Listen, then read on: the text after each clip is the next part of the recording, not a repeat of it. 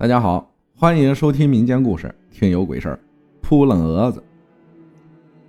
那时候村里死人呐，晚上都会有表演，就是那种车搭的舞台，演员在台上唱歌跳舞。大人们都去看唱歌跳舞和二人转。一般二人转的演出啊，都会在十点后才会表演。为了方便压轴，同时也是为了留住人气。毕竟村里晚上十点的路灯已经全部关掉了，而我们小孩呢，就聚群在演唱会的台底下嬉戏玩耍和穿梭。直到我十多岁的时候发生的事儿啊，让我终身难忘，并且再也没有去凑过热闹了。村头的杨大爷生前对我特别好，我同我村要好的三个发小帅帅、高帅和海南。约定在晚饭吃完后一同前往看表演。当我到的时候啊，我就隐隐约约看到他们家的灵棚旁站着个人，而且特别眼熟，总感觉是杨大爷。出于礼貌，我叫了声杨大爷。这时我旁边的帅帅就说：“哪儿哪儿有什么杨大爷？你是不是傻了？我听我奶说，死的就是杨大爷。”然后灯突然就灭了，整个灵棚的人都吓了一跳，都不敢说话了。没两分钟，我们村就通知说是跳闸了，因为外边表演耗电量大，屋内灯火通明，再加上村里老房子电线老化了，不大会儿呢就通上电了。我再去看灵棚旁的人就不见了，我以为是我眼花，也就没当回事。接着，我们三个人就去演出现场，还碰到同村好多的小伙伴。平常除了上学，基本都不会见面的同龄人，今天出奇的整齐。我们商量要去玩捉迷藏，因为我从小啊胆子小就不同意，但最终也没倔过他们。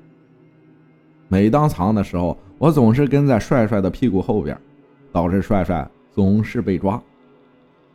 可能是觉得不好意思吧。我就说我要抓人，你们都藏起来吧。我从一数到一百后，终于开始找他们了。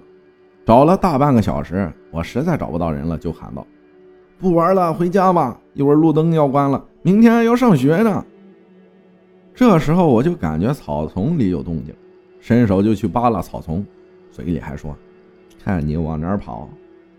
映入我眼帘的是一个白色的不知名东西，直接就飞到我的脸上。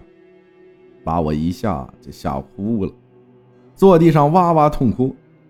然后帅帅、高帅和海南都到了我身旁，问我怎么回事，我也不说。他们呀就把我送回家了。当我回家后，我妈就问我怎么回事，我把这事和我妈说过，我妈就安慰我说：“是你看错了，一个塑料袋都把你吓得够呛。”但我清晰的记得，那绝对不是塑料袋，更像是飞蛾。还会飞，但那么大只的还真是没见过。